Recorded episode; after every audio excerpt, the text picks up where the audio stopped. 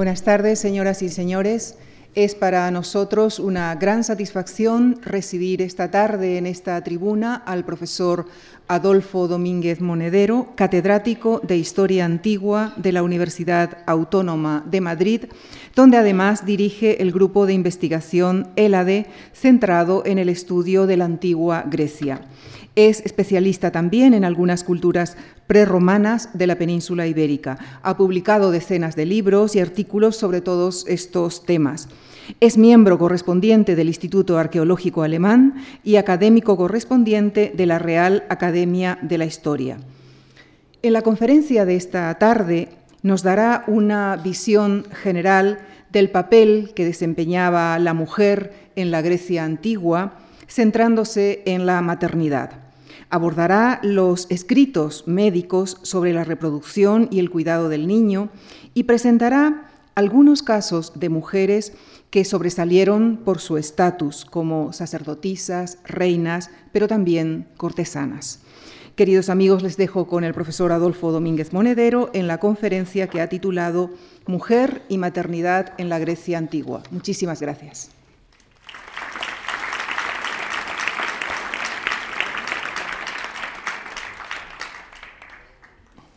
Eh, buenas tardes, eh, muchas gracias a, Lucía y a la Fundación Juan March por eh, haberme invitado a participar en este interesante ciclo mm, para dar esta conferencia sobre mujer y maternidad en la Grecia antigua. Ah, lo primero que hay que decir antes incluso de empezar es que los datos que tenemos, y voy a poner eh, toda una serie de imágenes y textos, eh, algunos les eh, daremos más atención que a otros, la inmensa mayoría, con muy pocas excepciones, están realizados por varones. la mujer en el mundo antiguo, en el mundo griego en concreto, tiene una proyección bastante limitada, Quizá no tanto, como a veces se piensa, ya veremos que, las mujeres intervienen en muchos ámbitos también, no solo en la maternidad, también la maternidad, por supuesto, que es el ámbito fundamental, pero hay otros ámbitos en los que también está muy presente, pero eh, la literatura, que es lo que nos ha llegado, está escrita por varones. Algún caso específico, alguna poeta o poetisa como Safo, que nos ha dejado versos, Nóxide, pero el, yo que sé, el 99%, 99,5% de los textos griegos están escritos por hombres. Y aunque hablen de mujeres, y aunque los haya más receptivos a lo que podría ser el universo femenino, eh, presentan inevitablemente la visión masculina. Por consiguiente, este es un primer eh, problema, un gran problema que tenemos para tratar del mundo de la mujer en el mundo en el mundo griego, que la información fundamental con la que trabajamos los historiadores, que son las fuentes, es una información masculina.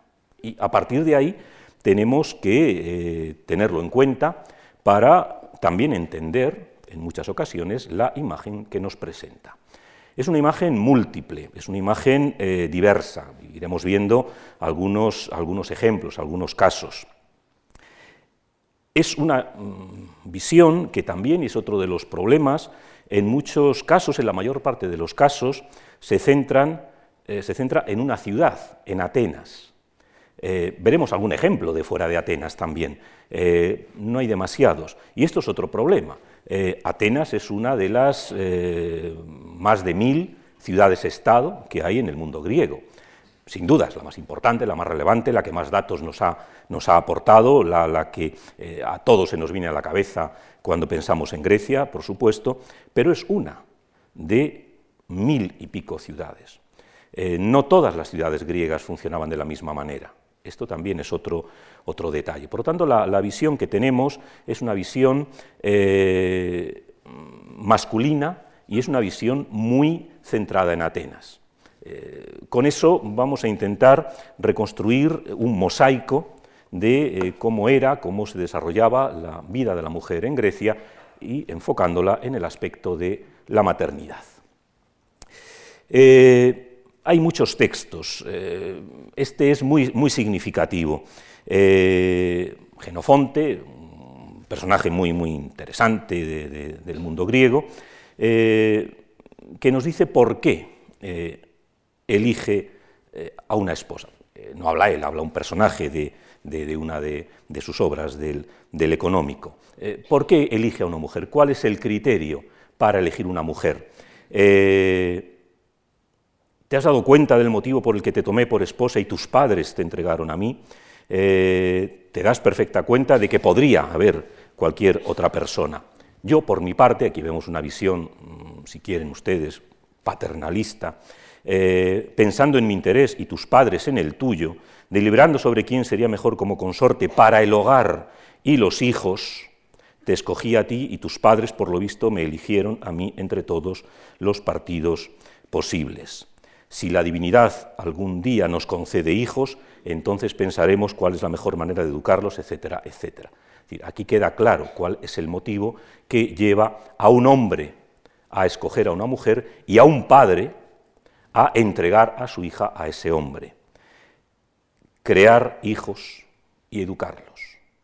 la maternidad como elemento principal de eh, por qué se produce esta unión. Eh, no hay problemas en encontrar otra persona con la que compartir el lecho, nos dice el texto.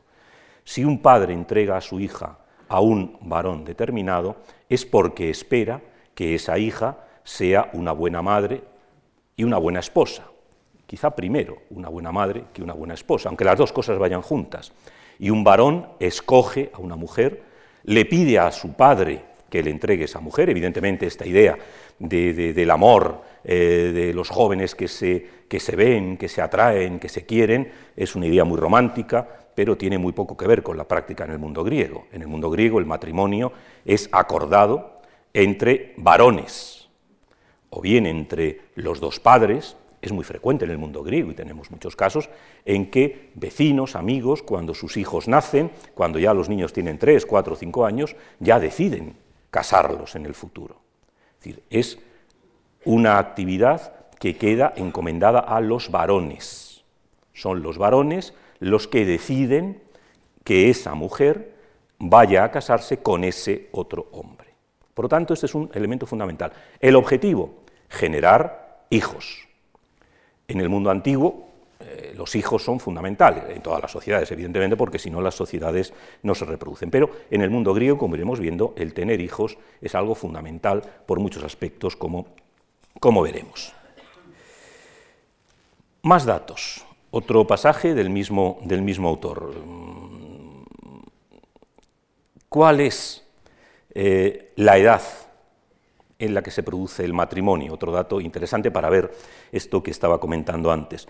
¿Y qué podía saber cuando la recibí por esposa si cuando vino a mi casa aún no había cumplido los 15 años y antes vivió sometida a una gran vigilancia para que viera, oyera y preguntara lo menos posible? La mujer en el mundo griego, sobre todo en Atenas, cuando se casa, ha dejado de ser una niña hace muy poco tiempo, 15 años, 16 años. El varón puede tener ya veintitantos, 30 años. 30 años es una buena edad para que un, para que un hombre se case en, Grecia, pero la esposa tiene 15 años. Y este texto lo que nos está diciendo es, claro, eh, en el fondo era una niña. Yo, el varón, el marido, ha tenido que enseñarle todo lo que sabe. Una parte la ha aprendido en su casa, claro, eh, ya insistiremos después en ello. La madre, la familia, el entorno, ya le ha ido enseñando los que van a ser, las que van a ser sus obligaciones, que, que luego veremos. Pero el que tiene que terminar de enseñarle cómo funciona una casa, cómo funciona una familia, es el marido. El marido se convierte en el educador de la esposa. ¿Por qué? Porque la esposa tiene 15 años, es casi una niña. Por lo tanto, esta visión, mm, claramente, que choca con nuestra manera de, percibirlo, eh, es la que los griegos tienen. ¿Educaste tú mismo a tu mujer hasta que fue capaz de encargarse de los deberes que le corresponden? Sí, por Zeus, replicó Iscómaco, pero no lo hice sin haber antes ofrecido sacrificio a los dioses papel de los dioses siempre está muy presente en el mundo griego, ¿no? es decir, los griegos no hacen nada sin consultar con los dioses. Hay que esperar que los dioses ayuden al marido a educar a su esposa y a la esposa a recibir de manera adecuada la educación del marido. Esa es la visión que los griegos, en general, en Atenas evidentemente, pero que en otras ciudades griegas, tienen del papel de la mujer y del papel del matrimonio. Eh, en ocasiones, eh, las futuras esposas tienen que prepararse para eh, convertirse en buenas esposas. todavía cuando niñas, este es un texto de una comedia de Aristófanes, nos dice un poco cuál, digamos, es el, el currículum de una jovencita ateniense de buena familia. Otra precisión, casi todo lo que conocemos de la educación, del matrimonio y demás en el mundo griego corresponde a los grupos eh, económicamente privilegiados.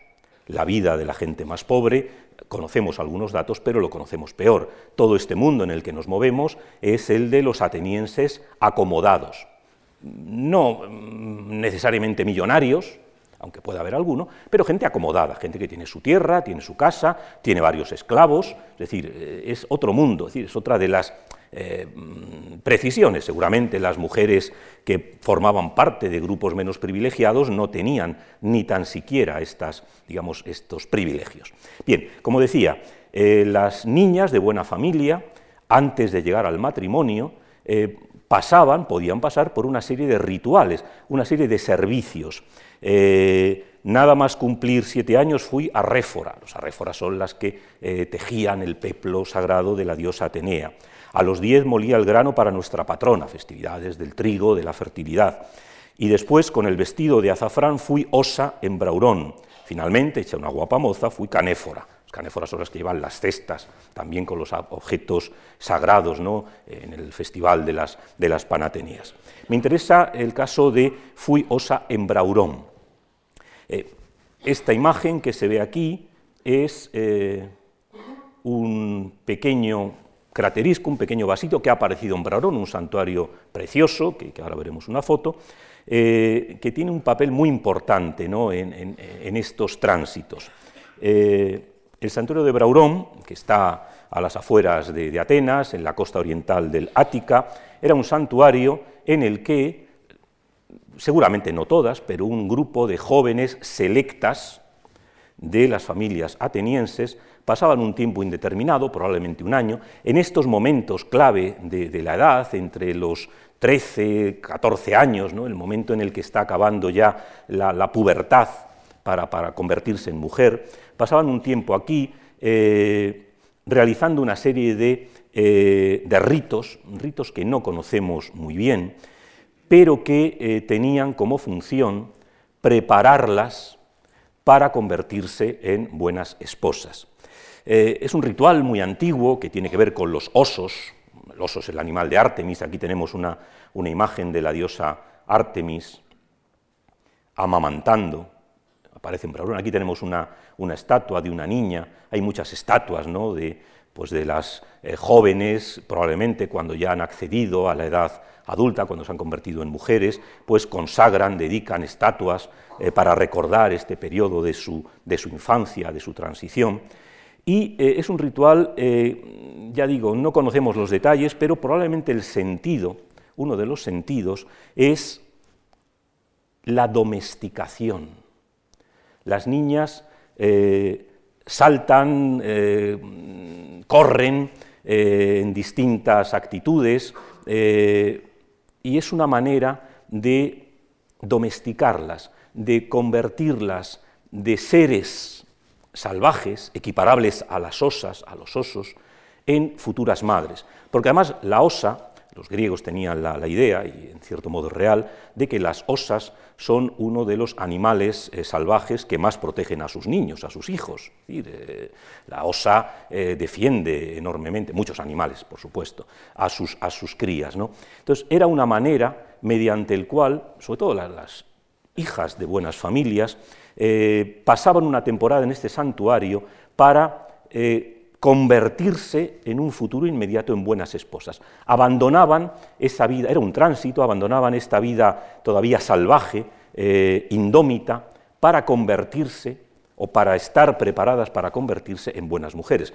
Recordemos lo que decíamos hace un momento, es el marido, es el varón el que de alguna manera domestica a la esposa, es el que le enseña todo lo que tiene que saber. ¿no? Entonces los griegos, que son muy amigos de estos ritos de paso, transferían a este aspecto religioso esos rituales. ¿no? Era una manera de preparación para el matrimonio. ¿no? Y seguramente esto existía en muchas ciudades griegas, ¿no? pero en el caso de Atenas tenemos la, enorme suerte de conocer el santuario, de conocer una cantidad enorme de ofrendas, de dedicatorias, que nos permiten ver cómo en Atenas este tránsito se producía.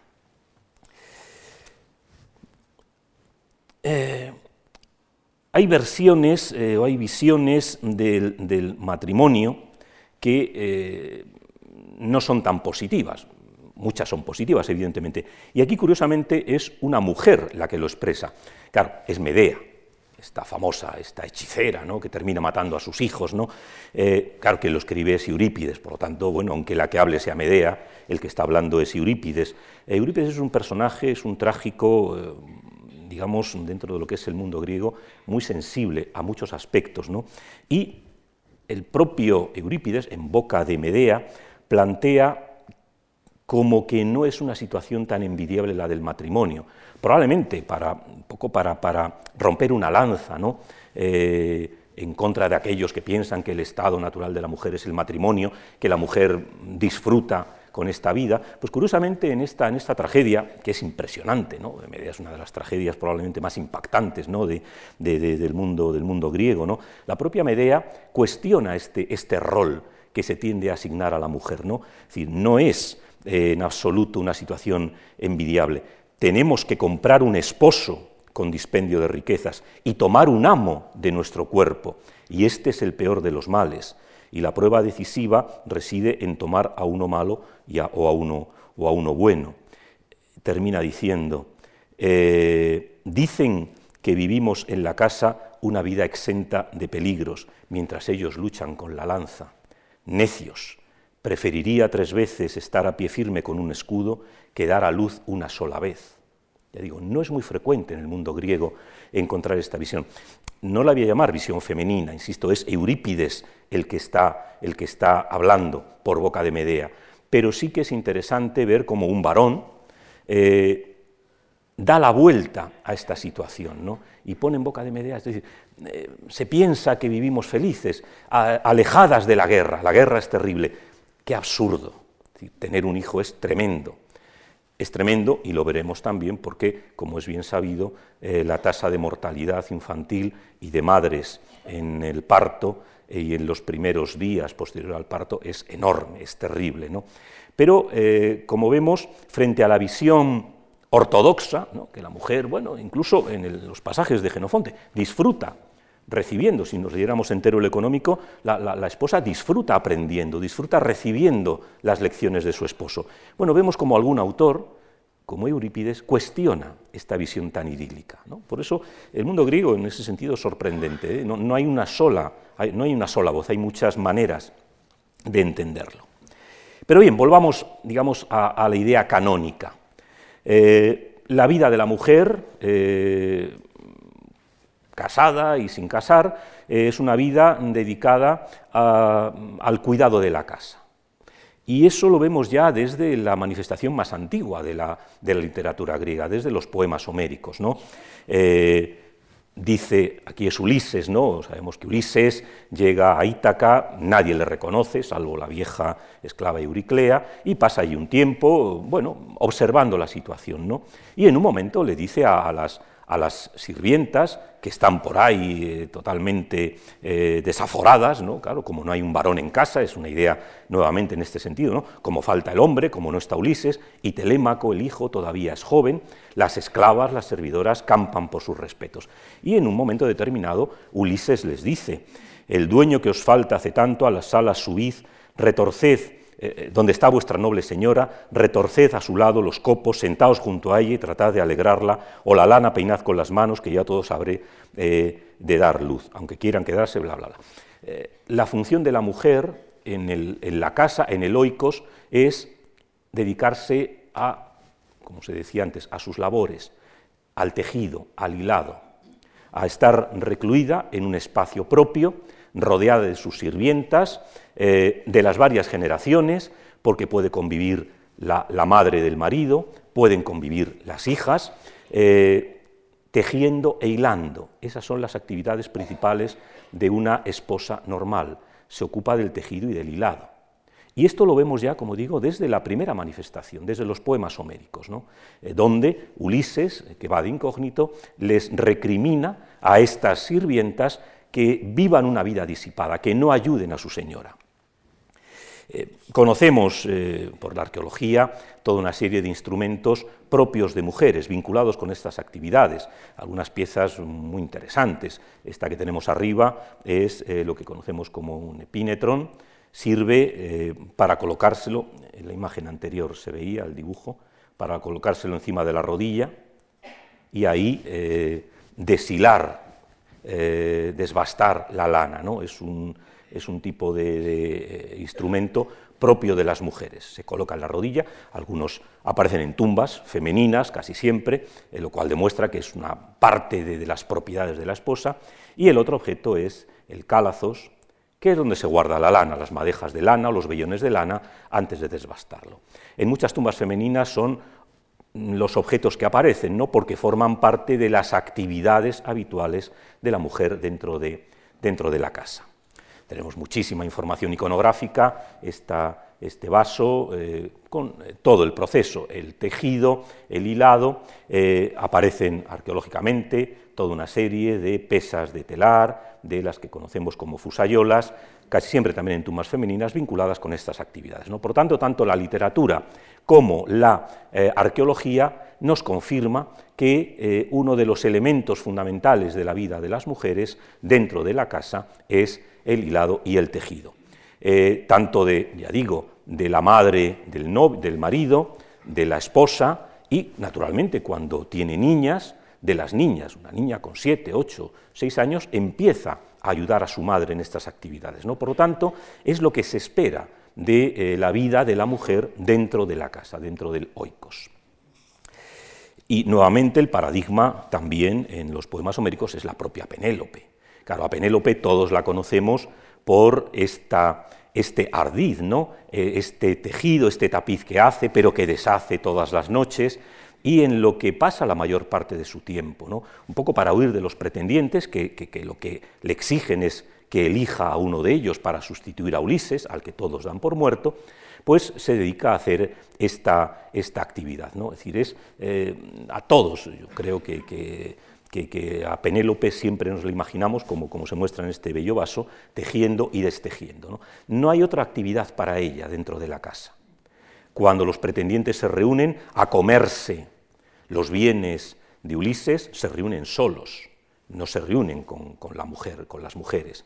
Penélope se sube a sus estancias y allí va tejiendo y destejiendo este tapiz. ¿no? Por lo tanto, eh, puesto que los poemas homéricos forman parte ¿no? de, de, la base de, la educación de cualquier griego, ya desde estos poemas vemos cómo se van asumiendo estos roles. Eh, la mujer perfecta es Penélope, que espera a que llegue su marido, al final llega, como sabemos, pero durante todo este tiempo eh, se dedica a las actividades propias de una mujer honrada en el mundo griego, que es el tejido, que es la lana, que es atender las obligaciones del interior de la casa. Sin embargo, también para dar otro, otra vuelta de tuerca, para pensar que no, o para que veamos que no hay una visión unilineal, sabemos que en el año 451 a.C., en Atenas, se promulga una ley que obliga, para ser ciudadano de pleno derecho, que obliga a que tanto el padre como la madre sean, vamos a llamarlo así, ciudadanos. La mujer no, no, es ciudadana en sentido estricto, no tiene derechos de ciudadanía, no puede votar, no puede participar en política, pero Pericles aprueba una ley que obliga a que los dos padres, el padre y la madre, sean atenienses, vamos a decirlo así, de pura cepa. Lo cual es un cambio importante, porque hasta ese momento predominaba exclusivamente el derecho masculino. Si el padre era ciudadano, el hijo iba a ser ciudadano, independientemente de quién fuera su madre. Pero la ley de Pericles lo que hace es, en este sentido, revalorizar el papel de la mujer. Para que se sea ciudadano, no basta con que el padre lo sea, la madre también. ¿Qué quiere ser ¿Qué quiere decir ser ciudadana? Ser hija de padre ciudadano y de madre también ateniense de pura cepa. Es decir, la mujer en la Atenas del siglo V, la mujer ateniense, asume un papel importante, porque es un requisito necesario para ser ciudadano, eh, lo cual es una novedad en el mundo ateniense y en buena parte del mundo griego. De hecho, el propio hijo que tuvo Pericles con su amante Aspasia, de la que luego hablaremos, su hijo no era ciudadano. Luego lo fue, luego consiguió que se aprobara una ley para convertirle en ciudadano, pero era un hijo bastardo, porque era hijo de Aspasia, que era extranjera, que era Milesia. Por lo tanto, vemos que para ser ciudadano en algunas ciudades se utiliza también la línea materna. Eh, lo cual también cuando, insisto, cuando pensamos en la mujer como, una figura a veces eh, secundaria, puede serlo en algunos aspectos, en otros no lo es tanto, porque es la que permite conferir la ciudadanía a su hijo. En otras ciudades, y pasamos al caso de Creta, eh, no es exactamente lo mismo, pero hay una ley, esta, esta magnífica colección de leyes, el Código de, Gortina, ¿no? que es un documento epigráfico de una calidad extraordinaria, con un montón de leyes, encontramos algunas leyes curiosas, ¿no? como esta que, que traigo aquí. Si el esclavo va al lado de una mujer libre y se casa con ella, los hijos sean libres. Y si la mujer libre junto al esclavo, los hijos sean esclavos. Es decir, dependiendo de dónde se haya producido el nacimiento, es decir, de dónde resida la mujer, el hijo asumirá, el hijo de una mujer libre, asumirá la libertad. Digamos, si la cabeza de familia, entiéndanme, eh, lo pongo entre comillas, si la cabeza de familia es una mujer libre, aunque el hijo lo tenga con un esclavo, el hijo será libre.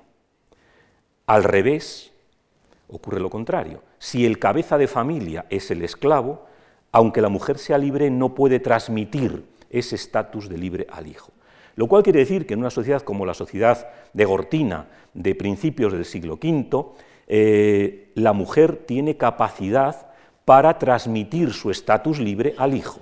Insisto, depende de quién ejerza esta idea de cabeza de familia si viven en casa de la madre, es decir, si la madre, en el mundo cretense la mujer puede heredar, tiene capacidad de heredar, a diferencia de lo que ocurre en Atenas, si es la madre la que, eh, en donde vive esa familia, el hijo será libre.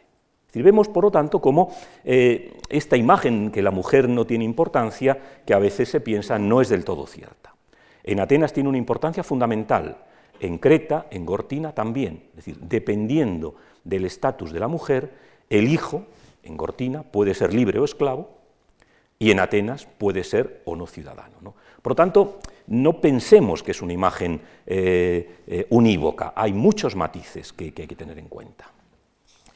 Bien, eh, nuevamente, para volver al tema de la maternidad, este otro pasaje de, recuerdo de Sócrates de Genofonte. No te imagines que los seres humanos engendran hijos por el placer sexual, porque si de eso se tratara, las calles están llenas de medios para satisfacerlos. Más bien es evidente que tomamos en consideración de qué mujeres podríamos tener los mejores hijos, y es con ellas con las que nos unimos para procrearlos. Esta idea que veíamos antes, ¿no? Hay que buscar a la mejor mujer, la mujer en cambio no puede elegir marido, de eso se quejaba Medea ¿no? en, la tragedia de Eurípides, la mujer no puede elegir, el hombre puede elegir, pero puesto que puede elegir, tiene que elegir a la mejor. ¿Por qué? Porque de ahí dependerá que los hijos sean eh, buenos. Y entramos brevemente en eh, puesto que no voy a entrar en el tema del matrimonio porque eso nos llevaría muy lejos, puesto que me quiero centrar en la maternidad, mm, ¿cómo concebían los antiguos los procesos biológicos eh, de, la procreación? Pues no los entendían. Evidentemente no, no, no tenían los conocimientos que tenemos nosotros, no lo entendían. Sabían evidentemente que era necesario un hombre y una mujer, esto es evidente, no se ponían de acuerdo del todo de si la mujer aportaba algo más que el receptáculo, eh, el útero, eh, y si todo lo aportaba el hombre, mm, no se terminaban de poner de acuerdo. No tenían muy claro cuándo se producía el embarazo y cómo se producía el embarazo. Por supuesto, desconocían por completo, como digo, todos estos mecanismos, eh, biológicos y fisiológicos. Mm, como, como muestra pongo como pongo un botón para propiciar el embarazo. Debe hacerlo cuando cesan o cuando van a comenzar las reglas, especialmente cuando cesan. Es en esos días en particular cuando hay que probar si puede quedarse embarazada, pues son los días decisivos.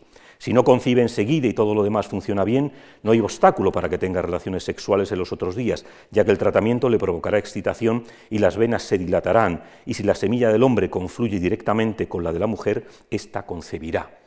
No, tienen muy claro eh, el papel del deseo, no tienen muy claro el papel de la excitación, mm, y estamos hablando de los hipocráticos, Mm, son textos, hay una gran cantidad de textos atribuidos a Hipócrates. Hipócrates es un poco el, creador de la medicina, vamos a llamarla científica. Eh, no tenía ni idea de exactamente de cómo se producía el embarazo.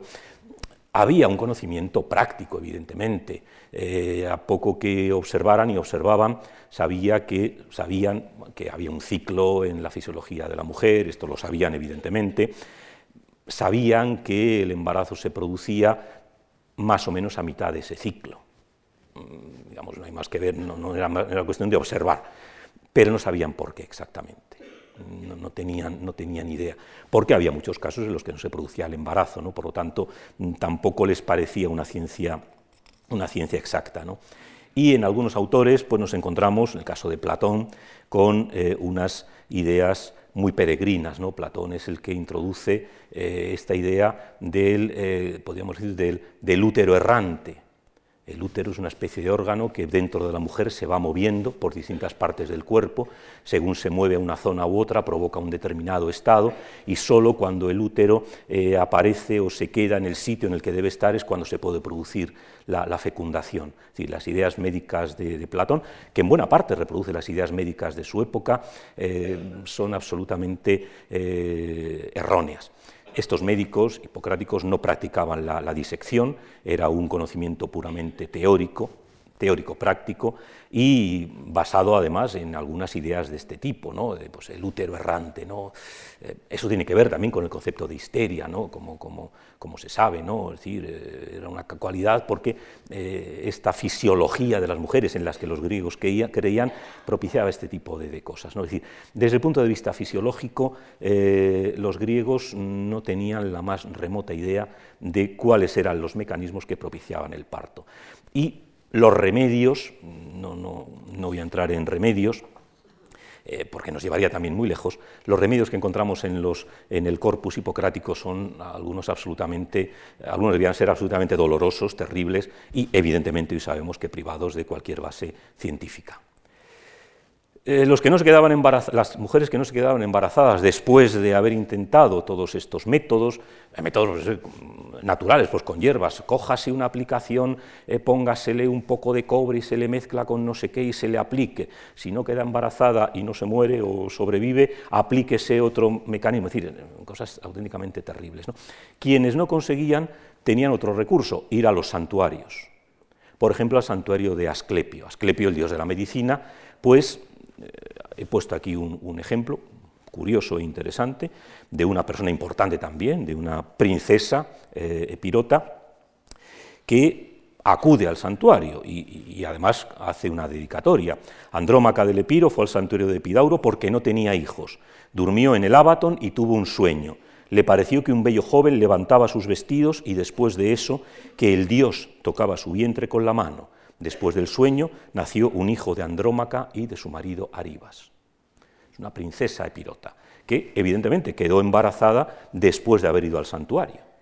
ella estaba convencida, y probablemente todo su entorno, de que el propio Dios, aquí vemos una, imagen, ¿no? Eh, no corresponde al mismo acto, pero vemos una imagen en la que el propio Asclepio está imponiendo sus manos a la enferma. En el santuario de Epidauro la manera de curarse era mediante el sueño se inducía el sueño, el paciente, por así llamarlo, tenía un sueño y eh, se interpretaba ese sueño. En, la estela vemos al propio Dios imponiendo las manos, induciendo este estado en el paciente. Bueno, quien no tenía otras, otros medios u otra esperanza, acudía a los santuarios y los santuarios daban consejos, ¿no?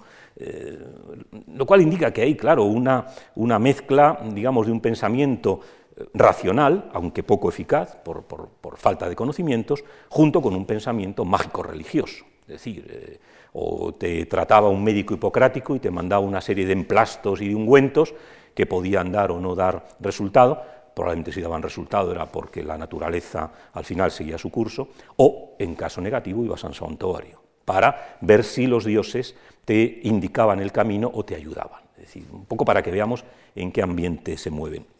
Aquí tenemos otra, esta es una, eh, es una tablilla del santuario de Dodona, donde eh, tenemos una consulta. En el santuario de Dodona se han encontrado miles de tablillas de este tipo, de, plomo, donde aparecen las consultas que se hacían al dios. Y aquí tenemos una consulta de una persona, de una mujer, que se llama Cleónique, que pregunta a Zeus Naios y a Dione si conviene que busque a otro hombre para tener hijos y a qué dioses conviene dirigirse para conseguir ese fin.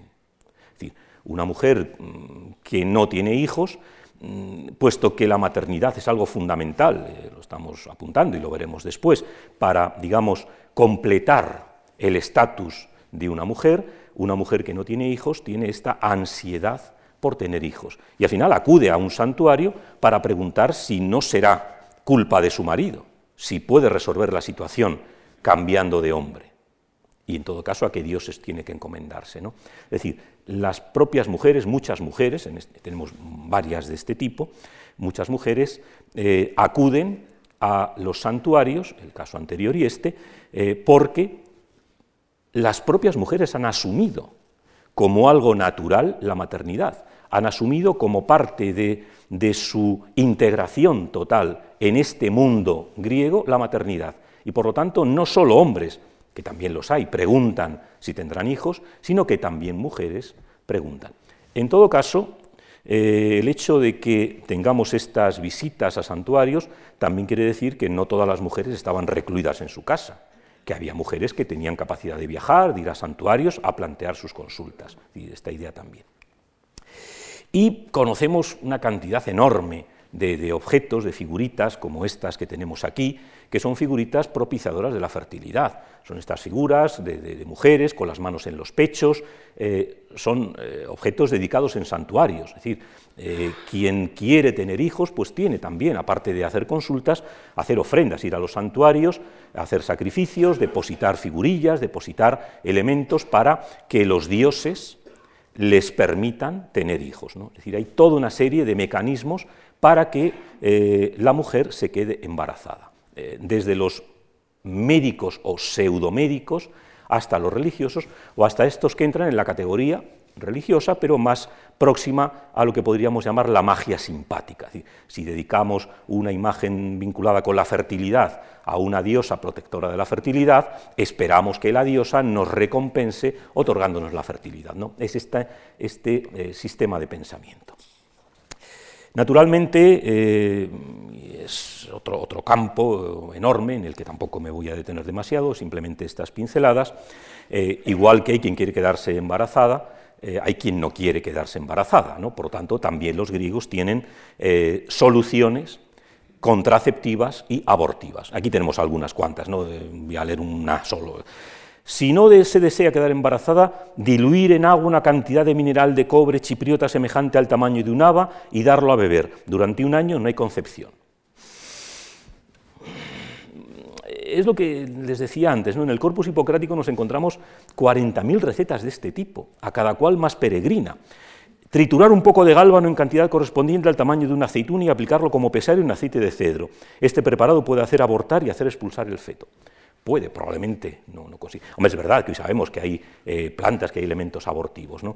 Mm, pero es este tipo de medicina mm, casi de prueba-error. Es decir, si en un caso eh, funciona, pues a lo mejor no es por el, es por, por, el remedio, sino pues porque la, mujer estaba, eh, tenía ya problemas y aborta espontáneamente. Pero claro, si eso parece que funciona, pues lo toman como, como medio. ¿no? Es decir, probablemente estos medios no funcionan demasiado pero hay toda una serie de de, remedios. el, corpus, el corpus tiene bastantes. Y abortivos, claramente.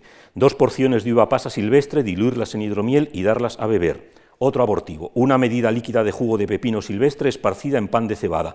Aplicar esto en pesario después de haber ayunado durante dos días.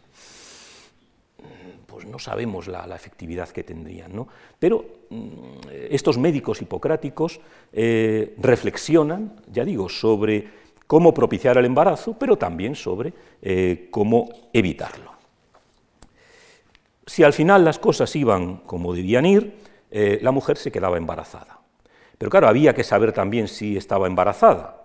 Evidentemente es una cosa que al cabo de unos pocos meses eh, suele, ser evidente, pero claro, interesaba saber desde el primer momento si estaba o no embarazada, porque naturalmente los cuidados que había que aplicar variaban. Aquí les he puesto un par de, pruebas para intentar ver si una mujer está embarazada. Hervir una cabeza de ajo y aplicarla a la matriz. Al día siguiente examinar la matriz palpando con el dedo. Si huele la boca, buena señal, y si no, volver a aplicar el remedio. Otra prueba de embarazo. Aplicar un poco de aceite de almendras amargas en un trozo de lana y examinar cómo huele la boca.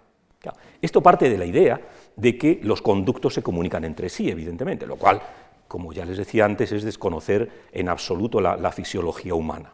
Bueno, son estas pruebas casi todavía de, abuela, ¿no? Eh, de, pueblos, ¿no? La, señora mayor que enseguida toca la tripa y dice, estás embarazada y va a ser niño. Y a veces aciertan, ¿no? Bueno, es ese tipo de, eh, medicina. Era importante saber, como digo, si la mujer estaba embarazada, porque a partir de ese momento había que aplicar toda una serie de cuidados. Eh, había también el corpus hipocrático eh, conocían la idea, esta idea de los antojos, que la mujer se vuelve más irritable, que, todo eso, todo este tipo de, cuestiones, los griegos las trataban. Y convenía, por lo tanto, saber con antelación, o lo antes posible, que se había producido el embarazo para empezar a tratar a la mujer de la manera adecuada, quitarla de trabajos duros, Evidentemente los griegos eran perfectamente conscientes de que una mujer embarazada no debía hacer esfuerzos. Y como ya comentaba antes, como las tasas de, mortalidad eran tan terribles, pues eran conscientes de que cuanto antes se supiera que se había producido el embarazo, eh, antes se podían tomar medidas. Por eso esta cantidad de remedios, muchos de ellos muy, muy, pedestres, ¿no? para intentar averiguar eh, este elemento. Y también figurillas, ¿no? esta figurilla de terracota es también un exvoto. Eh, probablemente muchas mujeres embarazadas dedicaban figurillas a las diosas eh, para que el embarazo transcurriera de manera normal. Pero a veces, y aquí traigo un elemento arqueológico interesante, a veces, eh, muchas veces, los embarazos no llegaban a buen término, ¿no? y a veces tenemos pruebas arqueológicas. En el año 67 se excavó en, el Ágora de Atenas una tumba muy rica, se la bautizó como la tumba de la rica dama ateniense, eh, una tumba de hacia la mitad del siglo IX a.C. Mm, encontraron huesos dentro de la, urna, aparecieron toda una serie de huesos, claramente se vieron que eran huesos de mujer, eh, pero bueno, digamos que se olvidaron eh, esos huesos en los almacenes del museo.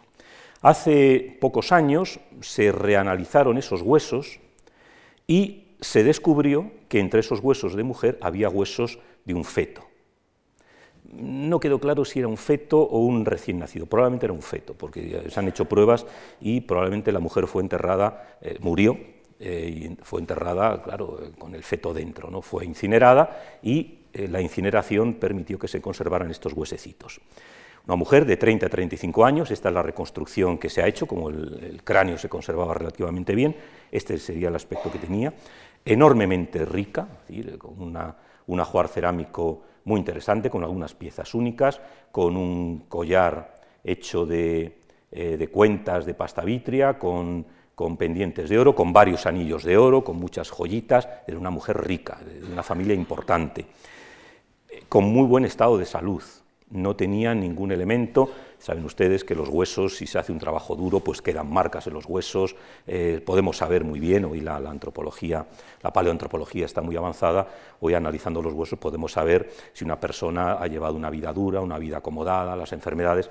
Esta mujer había vivido una vida muy regalada, sin ningún esfuerzo físico, estaba en muy buen estado de salud y se encontraron, como digo, los restos de un feto, un pequeño feto de entre ocho meses o a término, decir, a punto de nacer. Causas de la muerte indeterminadas. Probablemente, digamos, con los datos no podemos decir más, probablemente esta mujer murió en el momento del parto. Uno de estos partos complicados, mm, no debió de salir probablemente el bebé y debió morir en el parto, lo cual era muy frecuente.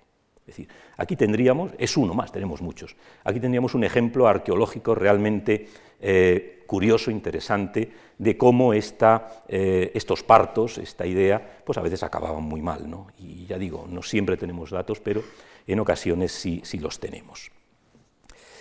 Hay partos difíciles, incluso las diosas tienen partos difíciles. Es el caso de Leto, la madre de, Apolo y, Artemis. Eh, durante nueve días y nueve noches estuvo con los dolores del parto. No podía dar a luz. ¿Por qué no podía dar a luz? Porque la diosa que provoca los partos no había sido avisada. No voy a contarles la historia, ¿no?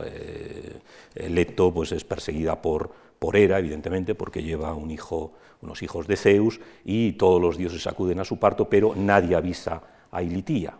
Ilitía es la divinidad que propicia los partos, hasta que se dan cuenta de que Ilitía no está y eh, se la llama. La única que no se había enterado era Ilitía, provocadora de las angustias del parto, pues se hallaba sentada en la cima del Olimpo. Tal. Fue entonces, en cuanto llegó a Delos Ilitía, provocadora de las angustias del parto, cuando a Leto le sobrevino el parto y sintió el deseo de dar a luz. En torno a la palmera, echó ambos brazos y apoyó las rodillas en el blando prado. Sonreía la tierra bajo ella. hasta los dioses, hasta las diosas, tienen dificultades si no aparece Ilitía. Ilitía, mm, claro, es esta divinidad que provoca el parto. ¿Qué le pudo pasar a esta mujer ateniense que veíamos hace un rato? Que evidentemente un griego lo interpretaría así, que Ilitía no había aparecido, que Ilitía no se había personado y el parto no pudo provocarse. Nuevamente este pensamiento ¿no? entre, entre mítico y religioso. Cuando se produce el parto, pues eh, autores como Aristóteles reflexionan que en la mayor parte de los animales el parto es indoloro. Sin embargo, en la mujer los dolores son mucho más intensos, en especial cuando son sedentarias y las que no tienen las caderas anchas. Curiosamente, esta sí es una observación eh, que tiene cierto fundamento, como, como, sabemos, como sabemos, hoy día. ¿no? Eh, tenemos algunas imágenes como estas que vemos aquí, ¿no? una colección de terracotas, de las que pongo algún ejemplar más, chipriotas, donde se ve efectivamente el momento del parto. Eh, se ve aquí a, una asistenta que, la ayuda. En la siguiente eh, tenemos también a la asistenta que la ayuda y a la comadrona que está extrayendo ya al, bebé. ¿no? Son muy toscas, pero son muy, muy, eh, muy, muy impresionantes. ¿no? También requiere el corte del cordón umbilical por parte de la comadrona una cierta habilidad. No es preciso que en los partos difíciles sea eh, capaz de socorrer a la paciente, sino que debe estar al acecho de todos los incidentes y la importancia de la comadrona, es aparte del elemento divino de Ilitía, pues eh, la cosa práctica, la comadrona, fundamental, como sabemos hoy día también. ¿no? Las griegas daban a luz con comadronas, en general rodeadas seguramente de toda la familia, de las mujeres de la familia que la ayudaban, que, que, la asistían en, el parto. ¿no? Era también una actividad eh, familiar. Eh, pero nos dice Aristóteles, la mortalidad infantil es muy grande antes del séptimo día. Esta es la razón por la cual los niños no reciben nombres antes de este día, puesto que se piensa que a partir de este momento tiene más posibilidades de sobrevivir. Es decir, eh, la mortalidad en estos primeros días es terrible, es enorme. Claro, las condiciones de higiene no son las que las nuestras. Eh, si un parto venía mal, pues eh, no tenían demasiadas maneras de resolverlo. ¿no? Por lo tanto, sabemos que es un momento clave, crucial.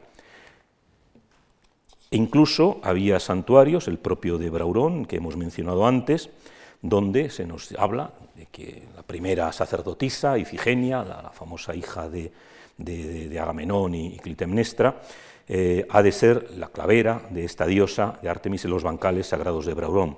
Allí serás enterrada cuando mueras y te dedicarán en ofrenda los sutiles peplos bordados, los sutiles peplos bordados que las mujeres dejan en su casa cuando mueran en el parto. Es decir, Ifigenia está en este santuario de, Braurón, este es el, espacio específico. Ahí es donde se, eh, las, eh, digamos, las familias de las madres que mueren en el parto dedican las ropas que han tenido. ¿no? Lo cual, bueno, eh, que, mm, que, se mencione esto pues nos quiere decir que es una cosa bastante frecuente. Y tenemos algunos ejemplos. Este es un caso de una pequeña, es una pequeña necrópolis griega, pues de mediados del siglo IX, mediados del siglo VIII antes de Cristo, una necrópolis familiar, como se puede ver, porque está rodeada de un recinto, y he marcado en rojo las tumbas infantiles. Hay una cantidad eh, extraordinaria de tumbas infantiles, más las que hayan desaparecido. Son estas cistas pequeñitas. La verdad, yo, yo que he visto esta necrópolis en excavación, pues la verdad es que era bastante, eh, daba bastante pena ¿no? ver esta necrópolis y ver las cistas grandes ¿no? de los varones y ver tanta cantidad de cistas pequeñas. ¿no? Es decir, este es un grupo familiar, un clan, vamos a llamarlo, durante 100 años, que hay prácticamente tantas tumbas de neonatos, de, niños de, pocos meses, como tumbas de adultos. Y las tumbas de adultos tampoco tienen una edad elevada. ¿no? la mortalidad en el mundo antiguo, y más la infantil, era enorme. Eso lo sabemos por los textos que estamos viendo, pero también por la, eh, por la arqueología. Y a veces encontramos ¿no? en algunos monumentos funerarios, como este que tenemos aquí, pues algunas eh, obras, algunas composiciones, algunos epigramas llenos de dolor, de sentimiento y bellísimos. ¿no? Sostengo al querido hijo de mi hija, al que tuve sobre, mis rodillas, cuando vivos veíamos la luz del sol. Ahora sostengo al niño muerto, muerta yo también. Este es, y aquí vemos ¿no? a la abuela con el nieto, ¿no? es decir, mm, son escenas... Mm, que evidentemente eh, siguen, siguen eh, apelando a nuestros sentimientos, ¿no? como apelaban a los sentimientos de los antiguos. O esta otra eh, preciosa imagen ¿no? de un lécito de fondo blanco, el niño aquí, su madre, el niño con su carrito de juguete, y aquí la barca de Caronte. El niño ha muerto con su juguete, el niño está mirando a su madre, a la que le lanza los brazos, pero aquí está esperándole la barca de Caronte. ¿no? Es decir, hay escenas que eh, recuerdan efectivamente lo, terrible que es esto, eh, este fenómeno en el, mundo antiguo. Eh, cuando nacía el niño, normalmente, y hay algunas imágenes muy, muy bonitas, se los fajaba, se los rodeaba enormemente de pañales de lana claro, se, daba, se tenía la impresión de que, de que los niños eh, tenían frío, de que los niños estaban desvalidos y había que, había que, fajarlos por completo. Eso no es muy extraño, ¿eh? hasta hace eh, pocos años eh, a los niños se les, se les mm, rodeaba de un montón de ropas. ¿no? Hoy día, evidentemente, el niño está en la cuna pues, prácticamente con, con unas ropitas, ¿no? pero esta idea ¿no? de que al niño hay que protegerle de todo mal, del frío y demás, pues estaba muy extendida. Ahí tenemos algunos ejemplos en la iconografía realmente, realmente curiosos. ¿no? El niño parece, parece casi una momia, ¿no? todo, todo vendado, solo asoma la, la cabecita ¿no? y con un gorrito para que no coja frío. ¿no? Bueno, eh, los propios autores antiguos reconocían esto. Eh, también, eh, en el caso de los niños que morían de parto, se dedicaban las ropas, pero en general era habitual. ¿no? Cuando nacían los bebés, nos dice un texto antiguo, se dedicaban, dedicaban las ropas a Artemis. No hay demasiados datos iconográficos, pero sí tenemos este, de una estela que apareció en un posible santuario de Artemis, en Equinos, donde vemos, se está haciendo un sacrificio, se está ofreciendo al niño, de alguna manera a la diosa, que está aquí, pero, eh, esta es la foto, se ve mejor en el dibujo, pero están aquí todas las ropas. Es decir, era un agradecimiento, es decir, cuando nacía el niño y sobrevivía pues estos siete, diez días, el primer mes, pues se consagraba el niño Artemis, se le llevaba a Artemis, se hacía un sacrificio, se ve aquí ¿no? la imagen del eh, pequeño ternero, y se consagraban también las ropas que había llevado la madre en el embarazo. Es decir, había toda una serie de ceremonias para propiciar, para pedir, eh, para agradecer el nacimiento, etcétera, etcétera. Es decir, el mundo religioso estaba muy presente. Y eh, lo que comentábamos antes, se celebraba una ceremonia en la casa el quinto día, la anfidromía, que se reúnen todas las mujeres, que han participado en el parto se lavan las manos y corren alrededor del hogar. Y los familiares envían regalos, sobre todo pulpos y, sepias. Digamos que eh, han pasado los dos, tres, cuatro primeros días, que son los más peligrosos, y si el niño sobrevive al quinto día, de alguna manera eh, se certifica su nacimiento. El niño ha nacido, evidentemente, pero se hace esta fiesta en el seno familiar, en torno al hogar, para, eh, digamos, dar por sentado que el niño ha nacido. Y no se le ponía el nombre hasta el décimo día. Es decir, eh, hasta el décimo día, eh, diríamos, no merece la pena ponerle nombre porque no se sabe si va a vivir. Hombre, evidentemente puede morir después, pero son estos días que, como sabemos hoy día también, son los más, los más duros, los más difíciles para un bebé, y los griegos, digamos, que asumían esto. En la primera mitad de este plazo hacían la primera celebración y al décimo día ya el padre se encargaba de ponerle nombre. Eh, el papel de la madre, pues evidentemente es reconocido. Tenemos también este pasaje de Genofonte. La mujer, tras haber concebido, acepta la carga aguantando molestias y poniendo en peligro su vida. Comparte el mismo alimento con el que ella le sostiene, se sostiene y después de llevar el embarazo hasta su término, con grandes trabajos a continuación del parto lo mantiene y la cría, sin haber recibido previamente ningún beneficio de él. Eh, intenta satisfacerle, lo va criando durante mucho tiempo, de día y de noche, a costa de fatigas, sin saber qué agradecimiento recibirá por ello. Es decir, evidentemente hay textos que eh, reconocen el papel de la madre. Esta vida de la madre abnegada durante toda su vida, ¿no? porque evidentemente la maternidad es para toda su vida. Hay autores sensibles que son conscientes de este, de este hecho. Aunque hay otros, como Esquilo, que cuestiona el papel de la madre no es la que llaman madre la que engendra al hijo, sino que es sólo la nodriza del embrión, recién sembrado. Esquilos de los que pensaban que la mujer no aporta nada, la mujer aporta solo el receptáculo. Por lo tanto, bueno, es madre como puede ser otra cosa. ¿no? Engendra al que fecunda, mientras que ella solo conserva el brote sin que por ello dejen de ser extraños entre sí, fíjense ustedes, con tal de que no se lo malogre una deidad. Es decir, Esquilo, Esquilo escribe a principios del siglo V, eh, una visión todavía arcaica, antigua, eh, considera que la madre realmente es una extraña. ¿Por qué? Porque parte de esta idea que comentaba antes, que la madre no aporta nada, la madre es el receptáculo para que la semilla que la aporta solo el varón crezca. Afortunadamente, como hemos visto, no todos los griegos pensaban así, ¿no? y el pasaje anterior nos muestra esta vida de dedicación y de abnegación de la madre. ¿no? Pero, eh, insisto nuevamente, esto es un mosaico, es decir, no todos los griegos pensaban lo mismo. Había griegos que daban valor al papel de la madre y había griegos que no daban ningún valor a ese papel. La consideraban en último término una extraña, a pesar de, eh, que haya nacido de, ahí. Eh, muchas madres, sobre todo las de buena familia, no amamantaban a sus hijos, lo encargaban a nodrizas. La propia Leto, en el nacimiento de Apolo, o personajes, pues qué sé yo, como Olimpíade, ¿no? la madre de Alejandro Magno. Sabemos que Alejandro Magno tuvo una nodriza, eh, se llamaba Lánice, eh, a la que se la entregó su madre para que le amamantara. Es decir, las mujeres de buena familia normalmente no amamantaban a sus hijos. Mm, por supuesto, la lactancia materna era fundamental, pero digamos que había mujeres que encargaban esta tarea a otras mujeres. Y también conocemos, y esto la arqueología nos da eh, detalles, una gran cantidad de biberones. Desde las épocas más antiguas, aquí he cogido una selección de, biberones de época protogeométrica, biberones de época helenística. Es decir, maneras de dar de, comer al niño, de beber al niño leche. Pues sacándose leche eh, propia o de nodrizas, pues en determinados momentos se le podía dar, eh, dar la leche. ¿no? Decir, estos biberones suelen aparecer evidentemente en tumbas de niños, lo cual indica pues claro que formaban parte de su, digamos, de su, de su ajuar.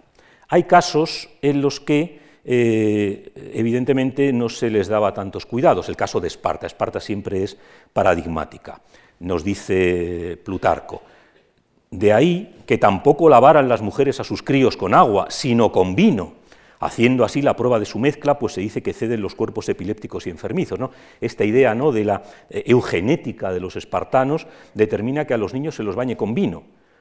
El agua es demasiado floja, el vino es lo que va a marcar el carácter. Si, eh, no tienen buenas defensas, pues enseguida van a, percibir. Y el caso más eh, extraordinario es este otro, otro otro comportamiento que, seguramente muchos de ustedes conocen, ¿no? la idea de que cuando el niño eh, nacía deforme o poco robusto, los viejos de la tribu decidían, bueno, si esa era fuerte, le incluían entre los ciudadanos, pero si no, lo enviaban hacia las llamadas apótetas, un lugar barrancoso por el Taigueto, sobre el principio de que ni para uno mismo ni para la ciudad vale la pena que viva lo que desde el preciso instante de su nacimiento no está bien dotado de salud ni de fuerza. Esparta, como saben, es un caso muy peculiar en el mundo griego y, eh, digamos, eh, el Estado asume eh, de alguna manera el derecho a permitir que sobrevivan o no determinados hijos. Eso en otros casos no, es tan claro, aunque es verdad que en el mundo griego la exposición de los infantes era una cosa relativamente corriente. Tenemos muchísimos casos, sobre todo ya he puesto aquí un pasaje de Menandro, de, la comedia eh, de Menandro, eh, donde bueno, se nos da una de las causas, pues eh, la comedia juega mucho con esto, no es muy frecuente que dos hermanos, como en esta, que han sido abandonados, al final, cuando son mayores, se conocen, eh, se enamoran y están a punto de casarse, pero claro, evidentemente eso sería un, casamiento incestuoso y al final se resuelve el problema. ¿no? En este caso, el padre reconoce a sus dos hijos por distintas señales y nos dice por qué los abandonó. Los abandonó porque estaba esperando eh, un barco en el que había metido toda su riqueza y como el barco se hundió, entró en la pobreza y no podía criar a sus hijos. ¿no? Por lo tanto, la pobreza como causa de exposición de los infantes, de los bebés, era una causa importante. Y era algo bastante extendido en el mundo griego. En muchos casos la exposición era eh, prácticamente eh, infanticidio. Es verdad que muchos niños expuestos pues, podían ser cogidos por alguien, muchas veces por tratantes de esclavos, que los convertían en esclavos, eh, por dueños de burdeles, que las criaban y las convertían en prostitutas. Eh, era algo, no sabemos hasta qué punto frecuente, pero eh, hay muchos datos en los, en los, textos antiguos que sugieren que debía de ser bastante frecuente. Bueno, el niño, la niña sobrevivía, se integraba en su casa hasta que cumplía los siete años y empezaba su educación, una educación eh, con roles claramente definidos, las niñas con muñecas, conocemos infinidad de muñecas, muñecas articuladas, muñecas curiosísimas, graciosísimas, articuladas para vestir, con lo que jugaban las niñas, o carritos, animales, eh, con los que jugaban los niños. la educación de los niños estaba claramente marcada por el rol sexual, de género y social que iban a asumir es evidente, no, no tenemos eh, ninguna duda de eso. Eh, por lo tanto, los niños iban creciendo, iban asumiendo eh, sus roles. A veces había festivales donde la mujer tenía un papel importante, un festival como las tesmoforias. La tesmoforia es un festival que se celebra en honor a Demeter y Core, las diosas de la fertilidad. Son festivales a los que solo pueden asistir mujeres casadas, que durante unos cuantos días al año se apartan de la sociedad, eh, crean una pequeña ciudad femenina, establecen sus propios jefes, sus propias reglas, y durante unos cuantos días viven una vida aparte de la ciudad. Eh, los varones, como se muestra en este texto de Heródoto, evidentemente están al tanto, ¿no? para evitar que, puesto que las mujeres van a estar solas, puedan asaltarlas, puedan raptarlas, puedan secuestrarlas. ¿no? Pero es un festival exclusivamente femenino. Allí se sacrifican cerditos que se arrojan vivos a un pozo, porque forma parte de rituales de, de fertilidad. ¿no? Y este festival es importante porque es el que garantiza no solo a las mujeres fertilidad, evidentemente, sino a la propia polis, le garantiza fertilidad. Es decir, Demeter es la diosa de la agricultura. Las mujeres son las mediadoras entre la ciudad y las diosas de la fertilidad, de la agricultura, para que la ciudad, cuando cultive sus campos, tenga fertilidad. ¿no? Por lo tanto, hay rituales que son exclusivamente femeninos, pero que afectan al bienestar de toda la comunidad. Eh, nuevamente, no, las mujeres no son siempre estos, seres aislados, no, no, dentro de una polis griega tienen una función fundamental, garantizar la fertilidad. Eh, la maternidad, pues eh, como decíamos antes, es el elemento, digamos, que en principio, en la ideología masculina griega, evidentemente, completa a una mujer. y sobre todo la maternidad. Me casé, me llevé mi mujer a casa, mi disposición fue no atosigarla, la vigilaba cuando era posible eh, y no dejaba de prestarle atención. Pero cuando me nació un hijo, ya confiaba en ella y puse en sus manos todas mis cosas pensando que esta era la mayor prueba de familiaridad. Pues bien, en los primeros tiempos, atenienses era la mejor de todas, hábil y fiel despensera, todo lo administraba escrupulosamente. Insisto, en esta visión masculina, digamos, el momento de plenitud de la mujer es cuando se casa y cuando ha tenido hijos. Entonces se convierte en la dueña de la casa, en la ama de la casa. No como algo propio, sino, como vemos en este texto, como transferencia del varón. El marido, el varón, el dueño de la casa, a la madre de sus hijos, le da el poder, le da el control de la casa. Pero siempre es un poder cedido. Ojo, la mujer dentro de la casa no es que tenga poder propio, es el poder que le da el marido porque es su mujer, pero sobre todo porque es la madre de sus hijos, es la madre de su descendencia. Es esta ideología la que eh, tenemos aquí presente. Esta imagen eh, insiste en lo que decía antes, ¿no?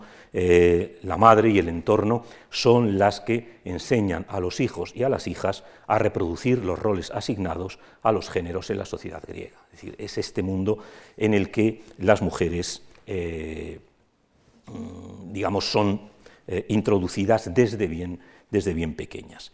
el comportamiento con la madre, evidentemente, esta visión tiene que ser adecuado. ¿no? Aquí nos, nos cuenta eh, Lisias el caso de una madre que no se fiaba ni de su hijo, no se fiaba ni de su hijo cuando estaba vivo, ni evidentemente se fiaba de lo que hiciera su hijo cuando muriera. Por lo tanto, mm, nombra a un familiar suyo para que se encargue de sus honras fúnebres. Eh, es un ejemplo probablemente exagerado, en negativo, ¿no? es decir, lo que se espera eh, de los hijos es que cuando los padres llegan a la vejez, les cuiden, les protejan. De hecho, hay leyes, el legislador Solón establece leyes a principios del siglo VI que castiga a los hijos que no atiendan a sus padres. ¿no? Por lo tanto, los hijos sirven no solo para llevar la sangre, para heredar las propiedades, sino también para cuidar a los padres cuando sean mayores. ¿no? Es este concepto y con eso se cerraría el mundo. Muy rápidamente, porque ya estamos acabando, eh, voy a pasar eh, por otras mujeres, otros tipos de mujeres en el mundo griego, fuera a veces vinculados, pero fuera de este, digamos, de estas mujeres arquetípicas, de estas mujeres que constituyen el 95% de la sociedad griega. La joven que es educada para convertirse en buena esposa y en buena madre. Hay algunas figuras que tienen una personalidad propia, por ejemplo, las sacerdotisas algunas como la Pitia délfica. La Pitia es la que pone voz a Apolo en el oráculo de Delfos. Son mujeres especiales, excepcionales, que tienen una serie de privilegios. Otras sacerdotisas, la de Hera en Argos, mujeres que tienen gran poder, que controlan las riquezas de los santuarios, y los santuarios griegos eran muy ricos, eh, que incluso tienen eh, toda una serie de capacidades. El caso de esta sacerdotisa que eh, pide que sus hijos que la han llevado arrastrando el carro porque tenía que ir al santuario, que sus hijos reciban la mayor felicidad. Y consigue que el dios, que la diosa les dé la mayor felicidad, les sume en un sueño y mueren mueren en la flor de la vida, en el momento de plenitud. ¿no? Y es la madre la que ha pedido este destino para sus hijos, la sacerdotisa, ¿no? es decir, este papel eh, casi, eh, casi chamánico, ¿no? la sacerdotisa que invoca a la diosa y la diosa le concede lo que pide, ¿no? es decir, mujeres que tienen un poder evidente. Eh, en Atenas, la mujer del arconte asume también, una vez al año, la representación de la ciudad en los festivales de Dioniso la mujer del rey, del arconte rey, que es una... El arconte solo manda un año, es una, particular, solo que durante un año es la mujer del arconte, tiene que recibir a Dioniso y tiene que unirse en, boda con Dioniso. No sabemos cómo se hace, es un ritual evidentemente, pero de la basilinna, de la reina, depende durante todo ese año que la ciudad fructifique. Dioniso es el dios del vino, es el dios eh, de la naturaleza fecunda. ¿no? Por lo tanto, mujeres que, como veíamos antes en general con las tesmoforias, mujeres que propician el bienestar de la polis realizando rituales por el hecho de ser mujeres y de ser mujeres casadas. ¿no? Es decir, son algunos casos. Claro, naturalmente, algunas reinas Pues Olimpíade, la madre de Alejandro Magno, pues tiene poder, sobre todo porque es la madre de Alejandro Magno. Es decir, eh, el poder que tiene Olimpíade es enorme, es grandísimo, tiene una gran capacidad de decisión, recibe regalos de, sus hijos, de su hijo, regalos riquísimos. Eh, y a pesar de que tiene enemigos, el propio Antípatro, ¿no? el general que ha dejado Alejandro en Europa, que se queja de ella, al final Alejandro termina eh, diciendo, en cierta ocasión en que Antípatro le escribió una larga carta contra ella, después de leerla dijo que Antípatro ignoraba que una sola lágrima de una madre basta para borrar diez mil cartas. ¿no? Es decir, el amor que tenía Alejandro por su madre eh, es proverbial y por lo tanto eh, el papel de la madre, que influye enormemente en política, es, importante. Otra reina, ¿no? he escogido, hay muchas, las más conocidas, Cleopatra VII, ¿no? la famosa Cleopatra. Cleopatra tiene poder, entre otras cosas, porque tiene un hijo con Julio César, tenemos aquí, dejó como reina de Egipto a Cleopatra, que poco después tuvo de él un hijo al que los habitantes de Alejandría llamaban Cesarión, y partió para Siria. Aquí tenemos a Cleopatra y Cesarión en un templo egipcio. Cleopatra era griega, evidentemente, pero como es un templo egipcio, están representados a la egipcia. Aquí tenemos una moneda con Cleopatra, con el joven Cesarión, una cabecita, cuando era bebé. El poder de Cleopatra derivaba, claro, evidentemente, de que Roma le había permitido seguir gobernando, pero sobre todo de que tenía un hijo de César. Y después, cuando tuvo con Marco Antonio a otros hijos, evidente Marco Antonio le dio también gran poder cuando tuvo a Alejandro Helios y a Cleopatra Selene. ¿no? Por lo tanto, Cleopatra, una reina importante, pero que eh, a pesar de todo lo que se ha dicho y se ha pensado de ella, digamos que el momento en el que goza de más poder, bajo el control romano, es precisamente porque es la madre de uno de los hijos de Julio César, o del hijo de Julio César, y de los hijos de Marco Antonio. ¿no? Por lo tanto, nuevamente esta idea, aunque sean reinas con gran poder, de que su poder de alguna manera es un poder eh, subrogado. Caso de Safo, ¿no? una figura, una de las pocas figuras que han dejado textos propios, una de las pocas voces femeninas que conocemos del mundo griego, eh, miembro de una familia importante en Lesbos, probablemente interviene en política y que, bueno, en su momento se exilia.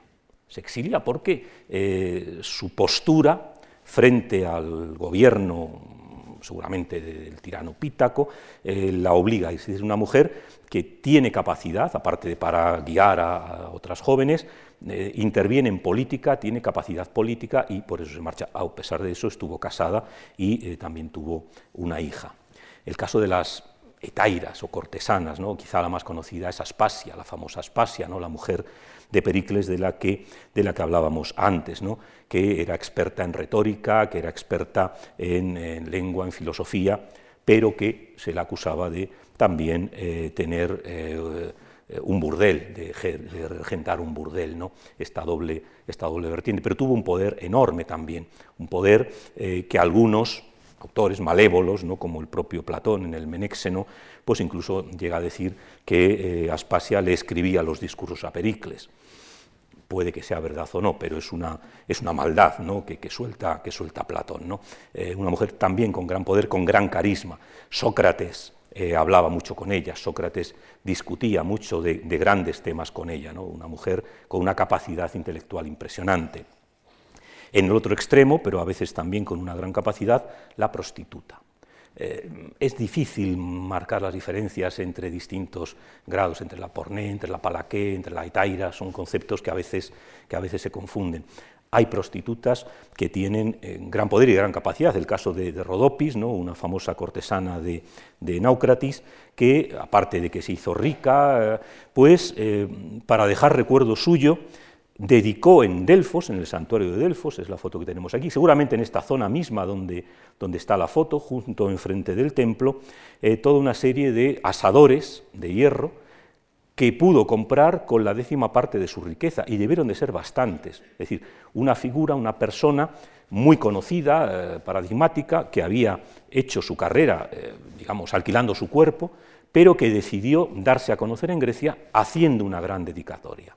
Bueno, es interesante ¿no? que una cortesana eh, tuviera esta, eh, esta, esta necesidad ¿no? de darse a conocer. ¿no?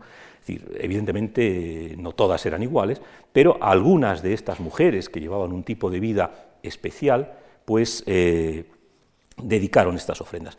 Y por último, y esto daría también para otro, para otro tema, eh, un tipo de mujer ideal, inexistente, la amazona.